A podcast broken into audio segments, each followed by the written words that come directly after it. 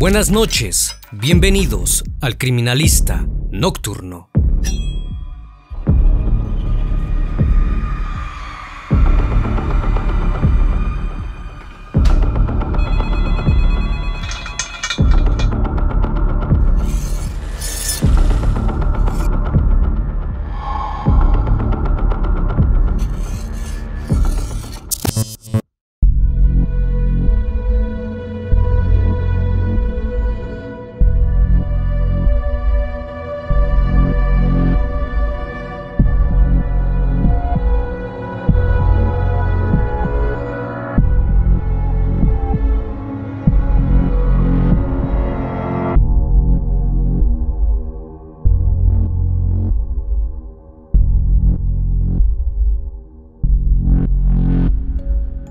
A finales de los años 70 en Nueva York, un depredador comenzó a acechar por los alrededores del Times Square. Las víctimas eran mujeres vulnerables, que fueron encontradas principalmente en hoteles. El hallazgo fue sumamente impactante para la policía, debido a los actos inhumanos a los que fueron sometidas. Desde 1967 hasta 1980, este sujeto había estado haciendo de las suyas, tanto en Nueva York como en Nueva Jersey. Las autoridades no habían relacionado los casos, puesto que el modus operandi y la firma del individuo eran muy distintas. Con el pasar de los años había perfeccionado su actuar y los indicios en el lugar de los hechos eran muy escasos. Sin embargo, un error le costó su detención. Lo sorprendente fue el saber que se trataba de un sujeto común y corriente, un hombre respetable, casado y con tres hijos pero que muy en el fondo era un psicópata que tenía la necesidad de ejercer dominio sobre sus víctimas. El criminalista nocturno. El 18 de mayo de 1980, Leslie Ann O'Deal, una chica de 18 años que había escapado de su casa llegó a Nueva York en un autobús salido de Washington, atraída por la oportunidad de ganar dinero rápido, ofreciendo sus servicios íntimos. En un área conocida como Times Square, la joven no tenía dinero y necesitaba comer y dormir, así que apenas llegó y contactó con proxenetas, que por lo general andaban por la estación de autobuses, buscando mujeres para hacerlas trabajar en dicha actividad. Inmediatamente le dieron un lugar en las calles y comenzó a trabajar. Sin embargo, cuatro días después, mientras exhibía en una esquina de la avenida Lexington y la calle 25, un hombre apareció y solicitó sus servicios. La chica accedió y aquel sujeto la llevó a un bar para tomar unas copas. Durante un tiempo estuvieron conversando y parece que la charla fluyó de maravilla. Leslie le manifestó a aquel hombre que no estaba muy a gusto con su proxeneta y que la trataba mal. Así que él se ofreció a llevarla a una estación de Nueva Jersey para que pudiera escapar.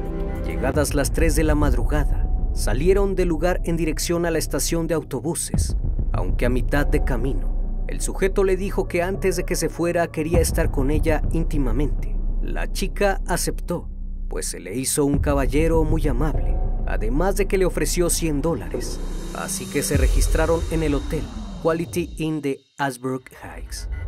Luego de conseguir la habitación, el sujeto le dijo a la joven que iría a mover el auto, puesto que lo había dejado en la parte trasera del hotel. Poco después regresó con un maletín y una botella de whisky. Cerca de las 5 de la mañana, el hombre muy astutamente se ofreció a darle un masaje a la joven, lo cual ella agradeció. Apenas se dio la vuelta y comenzó a masajearla, cuando de pronto sacó un cuchillo de su maletín y se lo puso en la garganta, mientras le ponía un par de esposas en las muñecas, de manera que la inmovilizó. Mientras Leslie trataba de hacerle entender que todo eso era innecesario, él comenzó a torturarla.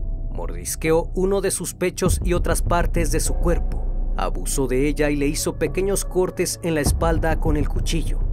La golpeó y la azotó con su cinturón de cuero. Le dijo que era una vividora y que tenía que ser castigada por la actividad que realizaba. Los gritos de dolor ante el castigo infligido hicieron que personal del hotel se preocupara, pues apenas hacía 18 días una mujer había sido asesinada ahí. Una de las camareras se acercó a la habitación y preguntó si todo estaba bien. Leslie entreabrió la puerta y le dijo que sí. No obstante, antes de cerrar la puerta, alcanzó a hacerle una seña de que estaba en peligro. Así que de inmediato el personal del hotel llamó a la policía. Cuando los agentes irrumpieron en la habitación, aquel sujeto ya había salido de ahí corriendo, llevando consigo sus instrumentos de tortura, aunque no llegó muy lejos, pues otros policías lo interceptaron y lo capturaron en el pasillo. Cuando lo arrestaron, tenía esposas, una mordaza de cuero, dos collares de esclavo, una navaja automática, réplicas de pistola y una reserva de píldoras sedantes. Una vez en la estación de policía, el sujeto fue identificado como Richard Gottingham, de 36 años de edad. Era el 22 de mayo de 1980 y los oficiales pronto descubrirían que este no se trataba de un caso común de agresión, sino más bien de uno terrorífico, de uno de los asesinos en serie más infames y despiadados que se han conocido en la historia de Estados Unidos. Gottingham fue arrestado por el ataque de Odile y se le tomaron sus huellas dactilares. Parecía que era un sospechoso muy poco probable en cuanto al asesinato anterior ocurrido en aquel hotel. Él era un hombre de familia respetado y tenía un buen trabajo en computadoras para una importante compañía de seguros de salud. Además aseguró que no había atacado a la chica, sino más bien, él le había pagado por una sesión íntima y ella estaba por voluntad propia. Aunque Leslie Ann Odile no diría lo mismo. En su declaración ella mencionó todo lo que había hecho este sujeto, cómo la maltrató y amenazó. Pero hubo algo que hizo encender las alarmas de inmediato. Odile dijo que este hombre la amenazó diciendo que debía tomar sus fluidos, como las otras chicas lo hicieron, o de lo contrario, la asesinaría. Dicho esto, Richard Gottingham fue declarado el principal sospechoso del asesinato de Valerie Ann Street, ocurrido el 4 de mayo de ese mismo año en el mismo hotel. Así que los investigadores comenzaron a armar su caso y se llevaron una gran sorpresa con lo que descubrirían después. Richard Francis Cottingham nació el 25 de noviembre de 1946 en Bronx, Nueva York, ciudad en la que permaneció hasta los 12 años, ya que su familia se mudó a Rivervale, Nueva Jersey. Su padre era un trabajador de seguros y su madre se dedicaba a los quehaceres del hogar. Richard fue el mayor de tres hijos creció dentro de un hogar como el de cualquier familia promedio. Sus padres siempre lo apoyaban y estaban al pendiente de él. Nunca sufrió ningún tipo de maltrato, ni físico ni psicológico. De hecho, sus progenitores eran muy equilibrados y amaban a sus hijos por igual. Incluso el chico solía jugar frecuentemente con su madre en el patio trasero de la casa. En el colegio no era muy popular, puesto que le costaba relacionarse con los demás. Aún así nunca sufrió abusos ni bullying. Quizás en sus primeros años tuvo algo de soledad, pero todo lo contrarrestó con su gusto por las palomas mensajeras. Cuando Richard cumplió 14 años, fue trasladado al colegio Pascack Valley, donde encontró mayor aceptación que en el colegio anterior. Ahí se inscribió voluntariamente al equipo de corredores de larga distancia. A pesar de que no era muy popular en el colegio, Gottingham era una persona social y se relacionaba normalmente con todos. En 1964, Richard se graduó de la secundaria y ese mismo año comenzó a trabajar con su padre en la compañía de seguros, operando una de las primeras computadoras en la compañía metropolitana de seguros de vida. El joven era tan bueno que rápidamente encontró un mejor trabajo en otra compañía de seguros llamada Cruz Azul, Escudo Azul, del Gran Nueva York. Hasta este momento, todo era normal en la vida de Cottingham, pero pronto todo daría un cambio radical, pues en 1967 un suceso cambió su vida para siempre. La primera víctima de este sujeto fue Nancy Vogel de 29 años, casada y madre de dos hijos. La joven había desaparecido mientras iba camino a la iglesia. Posteriormente fue encontrada al interior de su vehículo, su cuerpo apareció sin prenda alguna y maniatado. Nancy había sido abusada y brutalmente estrangulada. Pese a las investigaciones policiales, no se logró encontrar ninguna pista y durante años nadie supo quién había sido el agresor. Richard tuvo la facilidad de perpetrar el crimen, pues aparentemente conocía a su víctima, actuando por oportunidad y debido a sus impulsos. Nadie sospechó jamás de Cottingham, pues era un hombre tranquilo. No obstante, en 1969 fue detenido, pero no por el asesinato de Nancy, sino por conducir ebrio, delito que le costó 50 dólares y 10 días de cárcel. El 3 de mayo de 1970 se casó con Janet en Queens Village, Nueva York, mujer con la que tuvo tres hijos. Su vida de casado era muy tranquila y Richard era un buen padre para sus hijos. Pasaba grandes jornadas de trabajo fuera de su casa y al volver era bastante distante y reservado en la relación con sus vecinos, aunque en 1972 lo volvieron a detener por hurtar en unos almacenes en Nueva Jersey. Ese mismo año, fue acusado de abuso que incluía sodomía. Sin embargo, no lograron hallar evidencia en su contra y el caso no llegó a los juzgados. Cinco años después, Cottingham cobraría a su segunda víctima. Eran las 7 de la mañana del 16 de diciembre de 1977.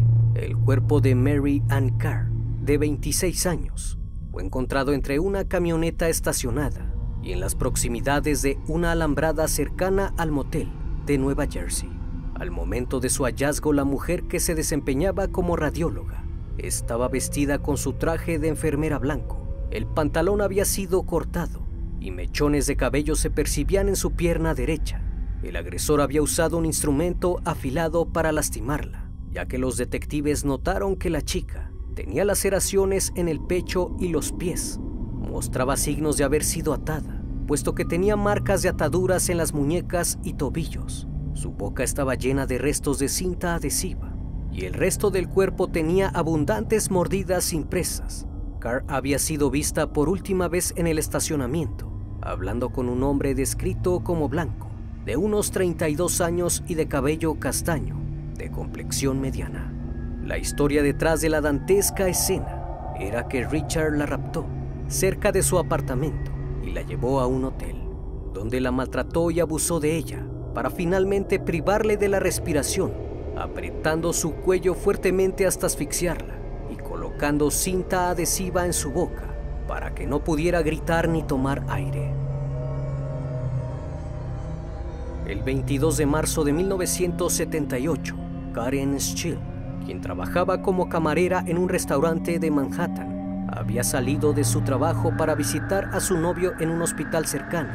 Luego de las 8 de la noche lo dejó y fue a tomar algunas cervezas. Mientras estaba en el bar conoció a un sujeto llamado Joseph Schiffer, que en realidad era Cottingham. Ambos compartieron unas copas y él le hizo la insinuación si era una dama de compañía, pero ella le dijo que no. A eso de las nueve de la noche, Karen salió del lugar, pero se sintió muy enferma y mareada, así que aquel hombre se ofreció a llevarla a su apartamento. La chica accedió, pero al subir al auto, se quedó dormida. Lo siguiente que supo fue que le habían dado un depresor del sistema nervioso central, pues al despertar era una paciente del hospital Hasenka. Un patrullero la había llevado hasta allá, luego de haberla encontrado inmóvil en un estacionamiento cerca de una alcantarilla. Aquel individuo había abusado de ella. La joven lo describió como un hombre de tez blanca, bien afeitado, cabello castaño claro y complexión mediana. Además dio el nombre de aquel sujeto al oficial, aunque eso no pudo ayudar de mucho, pues nunca pudieron dar con el agresor. Posterior a ese ataque, el 10 de octubre de ese año, Susan Geiger, una dama de compañía, se encontraba trabajando como de costumbre en la parte más sórdida de Manhattan, cuando de pronto un hombre se acercó y le solicitó un servicio, pero Susan le dijo que ya tenía reservada toda la noche, así que le dio su número de teléfono por si quería salir alguna otra noche. Al día siguiente, recibió una llamada de ese mismo sujeto, invitó a salir y la chica aceptó. Aquel individuo se hacía llamar Jim. Le dijo que tenía esposa e hijos en Nueva Jersey y que trabajaba como operador de computadoras en la ciudad. El hombre parecía muy amistoso y agradable, así que no dudó en ir con él a un bar y después a un hotel. De igual forma que la anterior chica, comenzó a sentirse muy mal y luego de ahí no recordó nada. Cuando despertó, Susan estaba cubierta de sangre, con heridas en la cara, el pecho, sus partes íntimas y las orejas. El agresor le había arrancado los aretes de oro y solo recordaba vagamente que aquel hombre la había golpeado con una manguera de jardín. Un oficial de policía la llevó posteriormente al hospital, luego de ser encontrada por el personal de un hotel. Aquel policía registró la habitación 28 donde se encontraba y únicamente pudieron encontrar fluidos en una toalla, que resultó ser sangre de tipo O positivo. el domingo 2 de diciembre de 1979, alrededor de las 9 de la mañana, los trabajadores del Hotel Travel Inn, ubicado en la calle 42 y la décima avenida, llamaron al departamento de bomberos local. La llamada se produjo porque los trabajadores habían encontrado humo denso dentro de la habitación 417, que había estado alquilada desde el 29 de noviembre. Tenía un cartel de no molestar colgado en el pestillo de la puerta. Todo lo que sabían los trabajadores era que la habitación había sido alquilada por un hombre llamado Carl Wilson. Una vez que los bomberos apagaron las llamas y lograron controlar el fuego, encontraron dos cuerpos de mujeres sin prenda alguna y en dos camas distintas. Uno de los bomberos intentó reanimar a una de las chicas, el humo era tal que no se dio cuenta que dicha mujer no tenía cabeza ni manos. Cuando logró percatarse de ello, quedó aterrado y observó a la otra chica a la que de igual forma le habían cortado la cabeza y las manos. La necropsia reveló que habían sido maltratadas brutalmente y les habían cortado la espalda con un objeto muy filoso. Sus ropas fueron encontradas en una bañera, perfectamente dobladas. Lejos de eso, no encontraron algún indicio más las chicas permanecieron sin identificar durante algún tiempo. Una de ellas jamás fue identificada. Un día antes del hallazgo, las mujeres eran contratadas por Richard Göttingen, quien había alquilado la habitación días antes a nombre de Carl Wilson, y las invitó a pasar la noche en el hotel.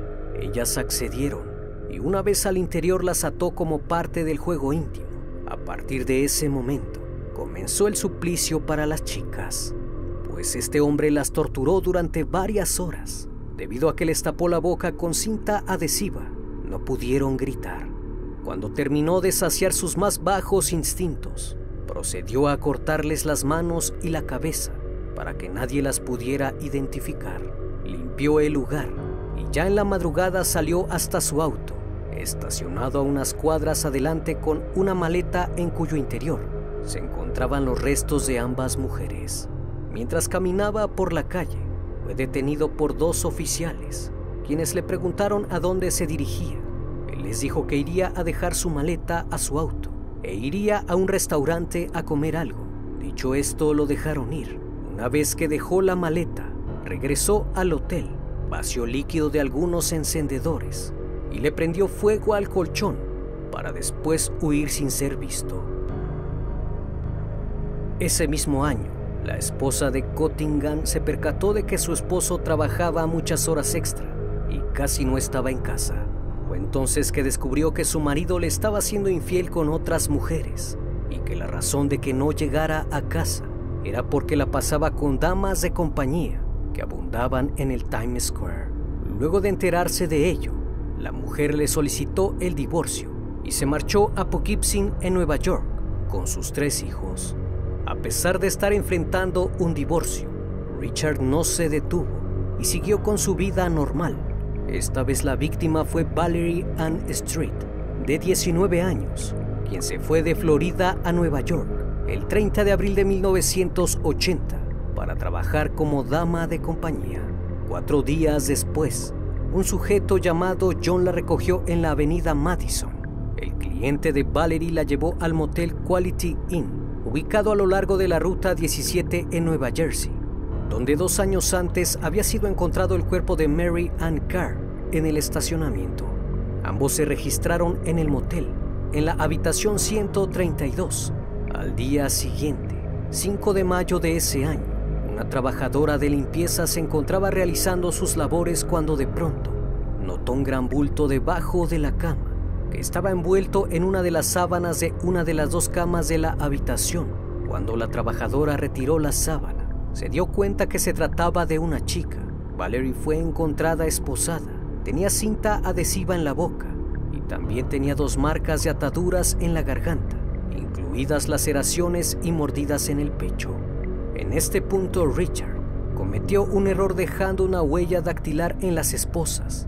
Días después, el 12 de mayo de 1980, una dama de compañía llamada Pamela Weisenfield fue encontrada en un estacionamiento de Teaneck, Nueva Jersey, completamente golpeada y con múltiples heridas en el cuerpo. En el hospital le dijeron que había sido abusada y sedada y que tuvo suerte de sobrevivir gracias a que fue encontrada a tiempo. Tres días después, Jean Mary Ann Rayner, de 25 años, se encontraba trabajando en una calle cercana al Times Square. Cottingham la vio, se acercó a ella y se la llevó al Hotel Sevilla en la ciudad de Nueva York. Una vez terminado el acto, Richard sacó un cuchillo y comenzó a agredirla en múltiples ocasiones, hasta que la chica dejó de respirar y de moverse. Seguido de eso, comenzó a cortar metódicamente ambos pechos y los puso en la cabecera de la cama. Y de la misma forma que había intentado deshacerse de todos los indicios, como en 1979, le prendió fuego a la habitación. Los bomberos fueron los primeros en descubrir el cuerpo de Rainer, luego de que se reportara el incendio. Hasta este momento, lo único que tenían de él era una huella dactilar y la descripción física del sujeto. No obstante, este no se detuvo y Cottingham siguió atacando, aunque este sería su último actuar, pues gracias a que Leslie O'Deal logró gritar, la policía lo arrestó. Tras su detención, comenzaron a acumularse muchas pruebas en su contra. Quizás la más fundamental fue la huella dactilar encontrada en una de las esposas que fueron halladas en el cuerpo de Valerie Ann. Cuando los oficiales procedieron con el cotejo de sus huellas, se dieron cuenta que coincidían con las de Richard Cottingham. Un análisis de la letra de este hombre coincidió con la letra de Jim y Carl Wilson, nombres que había utilizado anteriormente para registrarse en los hoteles. Al fin habían detenido al asesino apodado por la prensa como el asesino del torso y el asesino del Times Square. Tanto las autoridades de Nueva York como las de Nueva Jersey compartieron el modus operandi y la firma de este sujeto y pronto se dieron cuenta que indudablemente era el responsable de al menos seis asesinatos. Una vez teniendo a su principal sospechoso, la policía solicitó una orden para registrar su casa. Al estar ahí se dieron cuenta que en el sótano había un cuarto oculto que estaba cerrado con llave. Lo que guardaba en su interior eran una serie de trofeos que Cottingham se había llevado de sus víctimas. Ropa, aretes y otros artículos personales estaban en su posesión, además de cientos de películas para adultos y decenas de revistas de la misma temática. Gracias a todo lo hallado, pudieron vincularlo con todos los asesinatos. Sin embargo, y para sorpresa de todos, él se declaró inocente y dijo que todas las pertenencias y la huella dactilar encontrada en las esposas lo había plantado la policía para inculparlo y que él era inocente. Con el paso de los días admitió que tenía un problema con las mujeres, pero que eso no lo hacía un monstruo. En 1982 comenzó su juicio.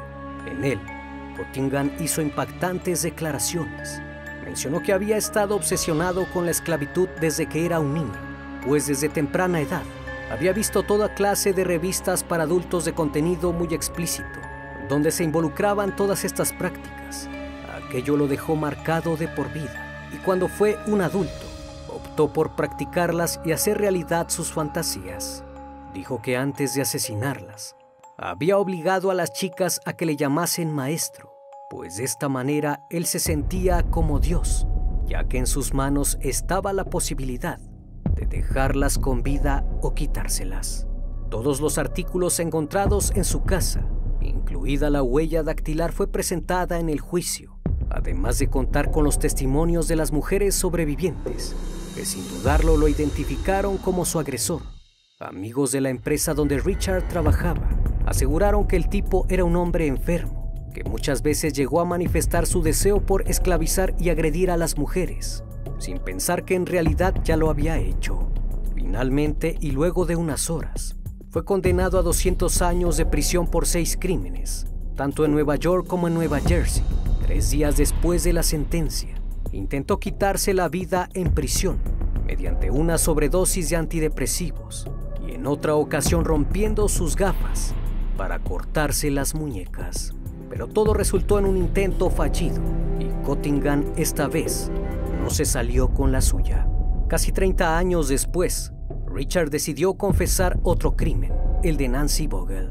Gracias a la presión de los investigadores y a la hija de una de las víctimas, que comenzó a acercarse a él para tratar de sacarle información y resolver algunos otros casos. En diciembre de 2019, admitió haber asesinado a otras chicas, Jackie Herb, Irene Blaszczyk, Dennis Falaska Lorraine Kelly. También hay quienes piensan que tuvo que ver con el crimen de Jeanette de Palma, ocurrido en Nueva Jersey en 1972 y que hasta la fecha sigue sin ser resuelto, el cual también puedes encontrar en este canal.